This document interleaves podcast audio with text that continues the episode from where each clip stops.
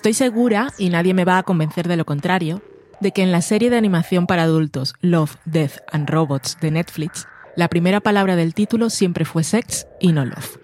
No sé por qué Tim Miller y David Fincher no fueron valientes para dejarlo. Después de todo, esta serie fue concebida inicialmente como una adaptación de heavy metal.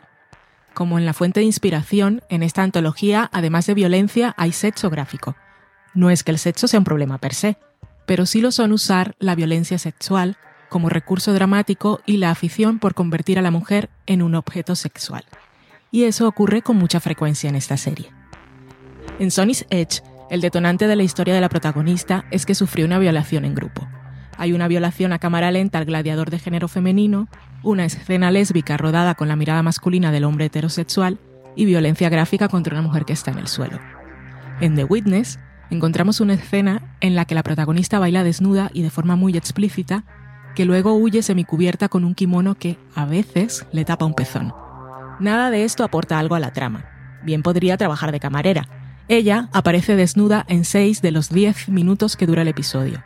El hombre que la persigue lleva camisa, pantalón y chaqueta. Beyond de Aquila Rift alcanza niveles de absoluto ridículo en la representación de las fantasías masculinas más básicas.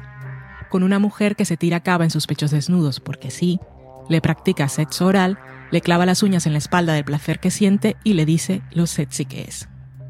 Good Hunting nos demuestra que las criaturas mágicas también pueden ser sexualizadas y presenta a la protagonista como una mujer que es acosada y mutilada de forma muy gráfica mientras está desnuda. Cuando está en un espacio que se supone seguro, la cámara la cosifica permanentemente. Esto no pasa en todos los episodios, dirán algunos, como cuando dicen not all men, pero es que no debería ocurrir en ninguno, punto. Otros dirán que las críticas son injustificadas porque hay muchos personajes femeninos y son protagonistas. Sí, pero la problemática radica en cómo los representan.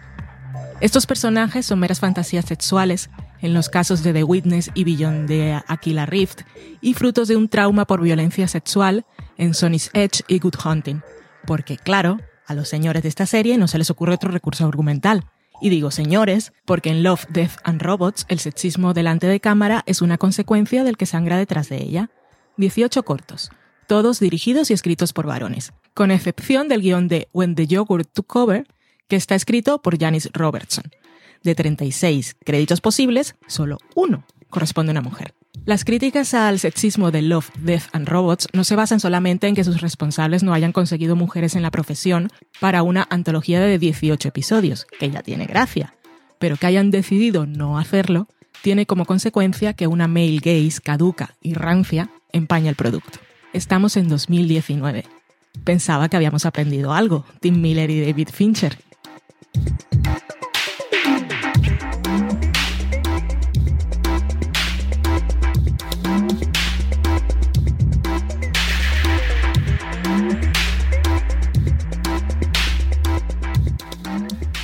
somos los tripulantes de Neo Nostromo.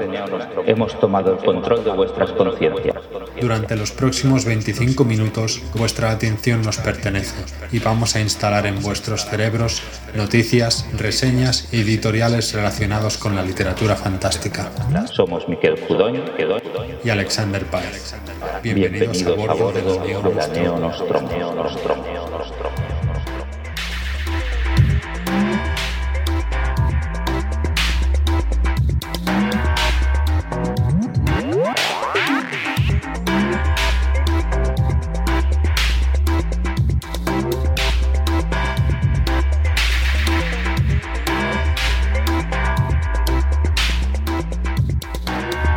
El editorial invitado Sexismo, Death and Robots es de Valentina Morillo, a quien podéis escuchar en el podcast Del sofá a la cocina, donde habla sobre series y actualidad. En Twitter la podéis encontrar como arroba del sofá podcast o arroba thirstnext. Esta información la podréis encontrar en la descripción del podcast. Y vamos con las reseñas. Yo voy a empezar hablando de Kentucky's, de Samantha Shevlin. Kentucky es una novela de ciencia ficción de Samantha Schweblin que me ha fascinado por muchos motivos. Me ha gustado más, incluso, aunque sospecho que en esto voy a estar en minoría, que su obra anterior, La inquietante distancia de rescate. Aunque creo que la autora se resiste un poco a usar la etiqueta, Kentucky es ciencia ficción. Concretamente, ciencia ficción de futuro cercano. Y sus intenciones mm, se acercan, por buscar un referente reciente, a las de la popular serie Black Mirror. Es decir, pretende hacernos reflexionar sobre las posibilidades positivas y negativas que abre la tecnología. Estas posibilidades no son solo científicas, sino especialmente sociales y también en tanto que fuerza capaz de alterar nuestra forma de interaccionar con nuestro entorno en la pequeña escala de nuestra vida cotidiana y de nuestra relación con otras personas. Estas posibilidades se reflejan en pequeños cambios que a su vez provocan cascadas de más cambios que nos pueden hacer reconsiderar nuestra, nuestra naturaleza o iluminar aspectos de nuestra vida que anteriormente podrían no ser evidentes. No es difícil, me parece a mí, ver cómo esto se puede convertir en material de primera para un escritor. ¿En qué consiste entonces el cambio inicial propuesto por Shevlin? El novum que señalarían los teóricos clásicos de la ciencia ficción. A la autora le interesa jugar con la idea de intimidad y con el deseo casi obsesivo en nuestra sociedad de compartirla con un mundo, en el mejor de los casos, indiferente. La novela nos presenta a los Kentuckys, una especie de peluches teledirigidos, equipados con cámaras, que una vez activados permiten que un desconocido deambule por tu casa siendo testigo de todo lo que allí acontezca. Es decir, el usuario puede elegir entre comprar un Kentucky y activarlo y aceptar en su vida un testigo anónimo, o ser un Kentucky, comprando un código de acceso único e intransferible que te pone a los mandos virtuales de una de estas, cuando menos indiscretas, mascotas. Dos cuestiones a señalar. Los Kentuckys no se pueden desactivar, pero mueren, por decirlo de alguna manera, si su batería se descarga. Y la comunicación directa entre propietario y conductor no es posible, y precisamente cuáles son los límites de esta falta de comunicación forzada es uno de los aspectos más interesantes de la novela. Una de las preguntas más o menos constantes que sobrevuelan la lectura es por qué cualquiera permitiría que un Kentucky entrara en su casa y de rebote en su vida. Y no lo he dicho, pero en la novela los juguetitos se hacen realmente populares. Todo el mundo quiere un Kentucky. La negativa a responder esta pregunta de forma directa es uno de los aciertos de la novela. Al final hay gente para todo, y son más interesantes otras cuestiones que, si no se responden, al menos se exploran, y que tienen que ver con nuestro deseo de ser vistos, con nuestra ansia de llenar vacíos de comunicación especulando con el significado de las palabras que no se pronuncian, con la responsabilidad o la falta de ella, consecuencia de saber lo que pasa al otro lado de nuestras paredes. Shevlin lo hace bien, porque es una buena narradora y porque la simplicidad de su idea es tan brillante como flexible su manera de utilizarla. La estructura de la novela, de una extensión relativamente breve, se acerca mucho al fix-up, es decir, capítulos que no siempre encuentran continuidad y que nos presentan una descripción poliédrica de una misma realidad, oscilando entre lo inquietante, lo perturbador y también lo positivo. A medida que avanza el libro, algunas de las tramas se van consolidando y reaparecen con más frecuencia que otras, reforzando así la sensación de novela. Las diferentes historias son bastante diferentes entre sí y ofrecen una variedad de puntos de vista que aumentan el interés de la obra global. Quizás las que más me han gustado han sido las que enfatizan la dificultad de interpretar lo que piensa el otro cuando la información de la que dispones es incompleta, Shevlin lo lleva al extremo, eliminando por completo la vía del lenguaje verbal y corporal, al menos en el caso de los Kentuckys, y creando unos personajes en los que distintos tipos de soledad se traducen en una ansia por proyectar en estas peculiares mascotas una personalidad que satisfaga el deseo de compañía. En otros casos, también en algunos de los segmentos más potentes del texto, lo que se proyecta en el muñeco es un papel de víctima que puede resultar estremecedor. No quiero entrar mucho en detalles de tramas concretas, creo que vale la pena que el lector la vaya descubriendo por sí mismo. Creo que la autora ha dado con una idea sencilla, que en sus manos se ha convertido en una herramienta versátil y eficaz para explorar desde la ciencia ficción algunos aspectos de la psicología humana relacionados con la esfera de la intimidad y la privacidad. Diría que la novela tiene un punto de inverosimilitud que, lejos de restarle potencia al texto, le da un aire de extrañeza que funciona muy bien. Es una novela muy recomendable que merece formar parte de la historia de la ciencia ficción escrita en español no os la perdáis. Muy bien. La verdad es que hace, hace tiempo que tengo ganas de leer Kentucky's. Samantha Shevlin es de esas autoras que de pronto irrumpió ¿no? en, el fandom gracias a Distancia de Rescate. Eh, que me gustó mucho, en otras gente no me gustó tanto y Kentucky parece ser, o sea, Distancia de Rescate tenía ese de, es fantástico, pero podría no serlo perfectamente. En cambio, Kentucky, por lo que comentas, es ciencia ficción total, vamos, es un Black Mirror de manual. Es un Black Mirror de manual, sí. No sé si es el referente que ella manejaba, pero por quiero decir que ciencia ficción utilizada para plantear temas sociales de la tecnología ha habido desde siempre. Eh, vista hoy, es evidente que el, referente inmediato es, Black Mirror. Yo me acuerdo escuchar una entrevista a, Samantha Shevlin en la radio en la que le preguntaban de dónde surgía la idea de la novela y ella decía que por trabajo tenía que hablar mucho con, por, Skype con gente, como estamos haciendo nosotros ahora mientras grabamos el podcast, ¿no? Que yo te estoy viendo a ti, tú me estás viendo a mí. Y, siempre le llamaba la atención que tú estabas hablando con alguien y de golpe, pues por detrás veías que pasaba otra persona, porque las personas estaban en su casa, ¿no? Y o pasaba un niño corriendo, veías que saltaba un gato, y pensabas, ostras, estoy viendo, estoy teniendo acceso a la intimidad de, las otras personas. Mm. Y eso le llevó a llevarlo a un extremo con la idea esta de, los Kentuckys. Mm. Ella niega que sea ciencia ficción con aquel argumento que da tanta rabia de no, no, yo lo mío es literatura, pero que yo intento no tener en cuenta a la hora de valorar los libros, ¿no? O sea, sí que mm. genera un, un punto de antipatía. Sí, sí, a mí la, autora es cierto que me interesa mucho su literatura, me interesa menos ella. En el sentido de, hace dos años vino a Dinamarca, al Festival de Literatura que se hace aquí, y dio una charla, de hecho la acababan de publicar Distancia de Rescate en inglés, y leyó unos fragmentos en, bueno, en español, en argentino, y luego, pues le preguntaron sobre la tradición de terror en Argentina, la tradición del relato de terror, y ella dijo que no escribía terror ni fantástico, que ella escribía literatura del miedo. Claro, pues vale. y claro, yo cogí y me salí de la sala porque dije, no, no, me va a interesar lo que me explique, yo quiero leer su obra, no quiero saber lo que me va a explicar ella, quiero leerla. Y supongo que aquí es la disociación ¿no? entre, entre obra y libro, que hay que también a veces que diferenciar un poco. Es verdad que una va ligada a la otra, pero supongo que hay que intentar hacer ese esfuerzo como lectores, ¿no?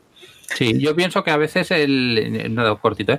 ¿eh? Cuando dicen esto de lo mío no es ciencia ficción o lo mío no es terror, lo que quieren decir es yo no leo ciencia ficción, yo no leo terror y por tanto desconozco la mm. tradición. No sé si es el caso, ¿eh? porque sé que Margaret Atwood lo dice y ella lee ciencia ficción, con lo cual. Mm. Bueno, también puede haber un puntito comercial, ¿no? Un puntito de yo pertenezco a esta élite y no quiero que me cataloguen como friki, como pulp como todo esto, que de hecho ahora pues eh, es lo que vende y lo que está más de moda, pero bueno, las cosas son como son. Para nosotros, no sé. Por que decir, Stranger Things, Juego de Tronos, todo esto ahora. No, no, no, en, plataforma audiovisual está clarísimo que sí, mm. en literatura no lo sé. Ah, vale, sí, es posible que en literatura no tanto. Además, claro, yo supongo que también es no, accedes ya a ciertos premios, no accedes a ciertos círculos, no accedes a ciertas eso, élites o grupos. es, posible que el estigma exista, no lo sé. No, no, yo en eso no me meto. Es decir, que yo valoro el libro y. Sí, sí, sí. Pues no tengo más comentarios, la verdad es que me ha parecido muy interesante y a ver si le... Es, muy largo el libro, no es muy largo, ¿verdad? es, muy cortito, quizás un poquito más largo que el, em, que el anterior, pero no mucho más. Em, un día, dos días, te lo lees. Y además, como por el formato este de Fix Up, yo creo que, se avanza rápido prestando atención, ¿no? sin necesidad de leer especialmente rápido. Yo creo que puede pasar como distancia de rescate. ¿eh? Conozco, he, visto varias reseñas que no lo valoraban muy positivamente, pero yo creo que es buena literatura. Yo creo que está bien escrito, que tiene buenas ideas y, que es un libro interesante, que vale la pena. Yo me lo leeré. Muy bien, pues nada más que añadir. Muy bien. Pues si te parece bien, voy a pasar a mi reseña. Me eh, parece súper bien.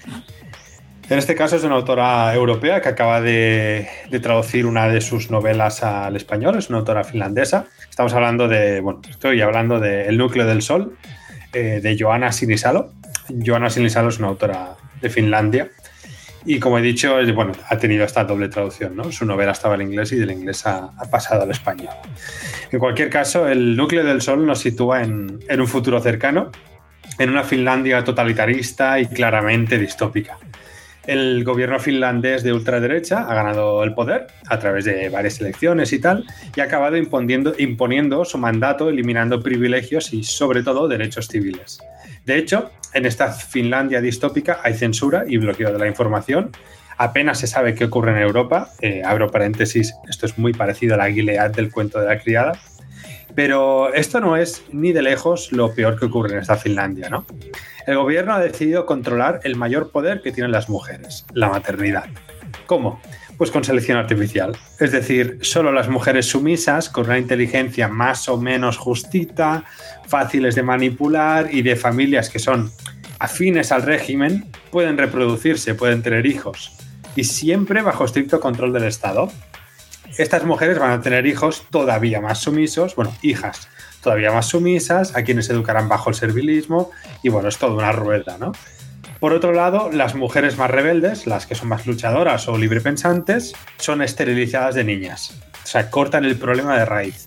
De ese modo evitan la posible diseminación de futuras generaciones que se opongan al régimen.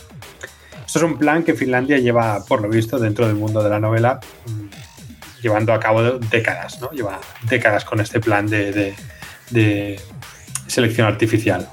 El Estado, por lo tanto, ha prohibido muchísimas más cosas, no solo la reproducción, la libre reproducción, ¿no? entre ellas el ocio y, por lo tanto, las drogas recreativas. Y no solo las drogas fuertes o ilegales de hoy en día, sino cosas como el alcohol o los alimentos picantes, lo cual es, explota la cabeza, ¿no? Ya que eh, los alimentos picantes propician que nuestro cerebro libere ciertas propiedades químicas, ¿no? Ciertas sustancias químicas cuando los ingerimos. Por lo tanto, este gobierno utópico barra distópico, depende de quién esté en qué lado, lo llaman eusistocracia. Y bueno, pues eh, en el núcleo del Sol estamos en la República Eusistocrática de Finlandia. Nuestro personaje principal en esta novela es Vana, una chica de esas que deberían haber sido esterilizadas, independiente, rabiosa, inteligente, luchadora, pero que gracias a su educadora, tanto ella como su hermana, está así, sumisa, logran crecer sanas y salvas, ambas pues eh, fértiles, ¿no? Sin, sin, pasar por este filtro del Estado. Hasta que su hermana un día se marcha con un hombre al que, bueno, pues le han, le han concertado un matrimonio, ¿no? Y se marcha con este...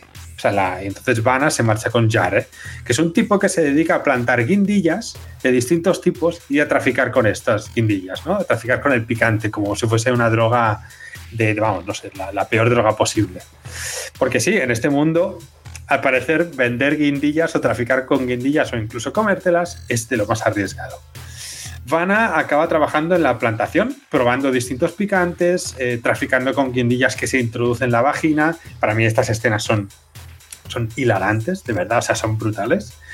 Y al mismo tiempo trata de averiguar qué le ha pasado a su hermana, ya que el, el señor con el que la han casado es un tipo bastante agresivo, muy, secretista, ¿no? No cuenta nada, no permite a su hermana que tenga contacto con Vanna y por lo tanto Vanna da por hecho que su hermana ha desaparecido y quiere saber qué ha pasado, dónde está. Para mí es una obra inteligente, profunda, satírica y sin pelos en, la lengua. O sea, ha sido una sorpresa muy, muy, muy agradable leer a Joanna Sinisalo y ver esta ciencia ficción que, proviene de Escandinavia con una tradición quizá parecía a Sheckley o parecía a esos autores de los años 70 con mucho humor, ¿no? Sus ideas son rompedoras, son transgresoras y creo que para mí hace un retrato mordaz de la sociedad hacia la que parece que nos abocamos. Ese totalitarismo disfrazado de democracia utópica o de república utópica, donde todos viven felices y ese confort se incrementa a medida que el control del gobierno es más fuerte, ¿no? Está también este ciclo, esta rueda hacia el prohibir, el prohibir, el prohibir para satisfacer la comodidad de una minoría. Eh, Pana representa a toda una generación de mujeres que luchan contra el sistema, que se niegan a conformarse porque, bueno, pues ya tenemos algunos derechos, ¿no? Eh, pero no, ellas quieren más, quieren ser libres, porque Vanna, a pesar de tener que deconstruirse en numerosas ocasiones a lo largo de la novela y cuestionarse a sí misma, tiene una cosa clara, quiere ser libre. No es una novela que vaya sobre derrocar al sistema, no hay grandes heroínas, no hay grandes gestas, eh, no hay épica. Tan solo hay seres humanos que tratan de sobrevivir en un país de cartón, donde las sonrisas son impostadas, la gente es falsamente feliz y demás. Eh, yo me gustaría destacar, lo he comentado hace escasos momentos, pero me gustaría destacar el, este retorcido sentido del humor que tiene la autora. Pues muy en la línea de autores de los años 70, 80, ¿no? Y que me ha gustado especialmente por lo descarado, lo directo y lo brutal que es. O sea, no tiene piedad con nada ni con nadie.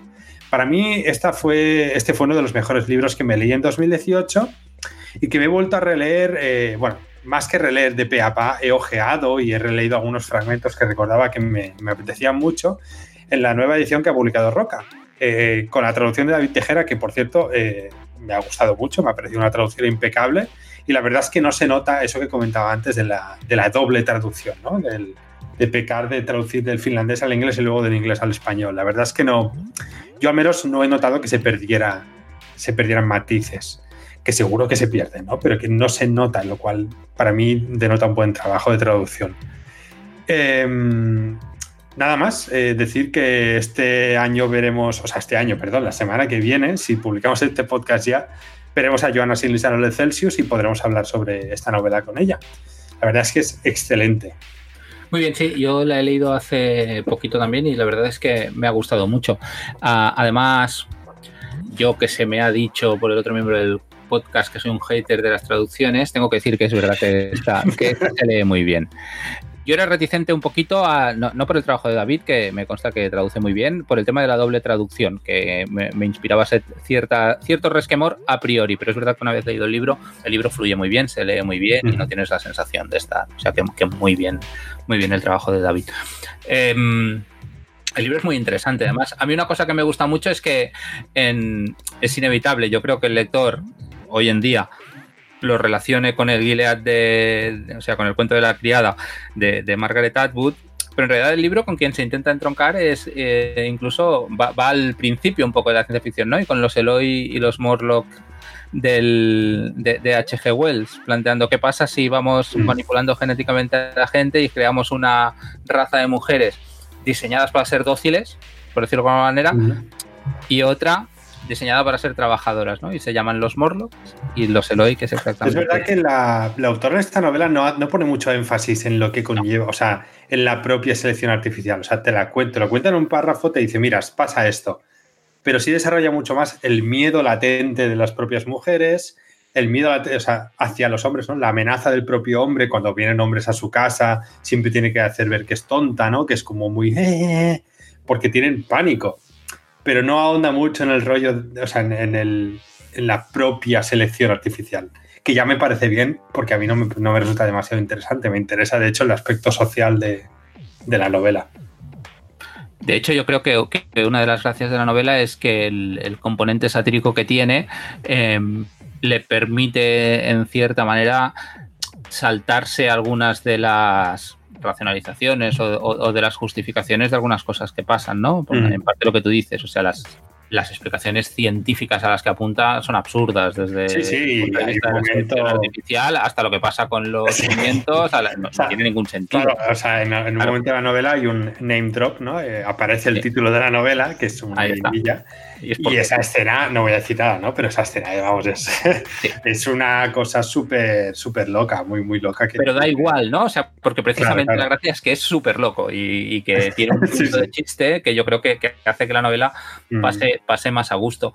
Em, yo, yo tengo mm, es una novela que recomiendo mucho, que punto mucho, que creo que hay que leer. Y tengo dos críticas negativas eh, mm. que no son muy importantes. Una es el tema de la, ¿cómo se le llama? Eusisticracia. Eusistocracia, eusistocracia. correcto, ¿no? Esta, esta obsesión con el bienestar, que yo creo que no la refleja bien, la dice y te la crees y vale, pero en realidad no la trabaja para nada, ni, en el componente. Pero yo, lo veo un poco, perdón, te corté, lo veo un poco como hacen actualmente, por no decir nombres, hacen actualmente mm, eh, partidos de derecha en España, mm. te presentan un diálogo utópico que no se pone en práctica.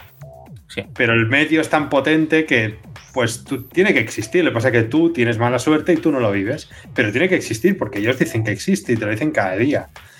Yo lo vi un poco más así, es la, absurdez esta máxima de la derecha de...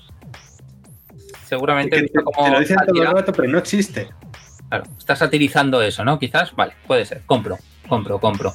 Y la otra es la estructura que tiene la novela, en la cual se va, va alternando entre, básicamente, lo que dice la protagonista, que es la que más habla, a lo que dice su pareja, que de vez en cuando eh, interviene, y una serie de documentos de índole diversa que van explicando la sociedad, ¿no? Leyes, eh, fragmentos de noticias, etcétera, etcétera. Creo que abusa un poquito de eso y que llega un momento que corta un poco el ritmo. Eh, lo que pasa es que la novela pasa tan bien y es tan divertida y, en realidad siendo divertida te hace pensar tanto que al final se lo perdonas, ¿no? Mm. Sí, sí, es posible. A mí, de hecho, hacia el final ya me confundía un poco el tema de los documentos y las denuncias policiales y los informes y esto. Sí, porque hay un momento que ya lo sabes eso, ya no te está... Ya no te está... Confunde, dices, ¿por qué me estás poniendo esto aquí ahora? No acabo de entender a qué viene. Pero al principio juega un papel crucial, ¿no? Es bastante importante en, bueno, al menos en, el ritmo del libro. Vale, no tengo nada más que añadir, simplemente me sumo a la recomendación y, me parece que es uno de los libros, además es muy diferente a otras cosas que, estamos acostumbrando a leer y, creo que eso le da un valor adicional. Te diría, es muy escandinavo, pero no es cierto, yo diría que es muy finlandés. Es muy, muy finlandés y yo diría que incluso bebe de una tradición rusa, de esta, esta sátira incluso con un punto oscuro depresivo, ¿no? Yo diría que tira más por ahí que no escandinavo. Lo escandinavo tiende a ser más de crimen y más. Me faltan referentes para poder valorar eso, no lo sé. Es que vivo aquí, tío. Ya, ya, por eso que, no te lo puedo ni discutir ni vale. Finlandia siempre ha sido una cosa aparte. Sí. Vale. Vale, y si te parece, vamos con la frase para cerrar el episodio. Adelante. Hoy voy a citar Parentesco de Octavio Butler. Las sociedades represivas siempre parecían comprender el peligro de las ideas equivocadas.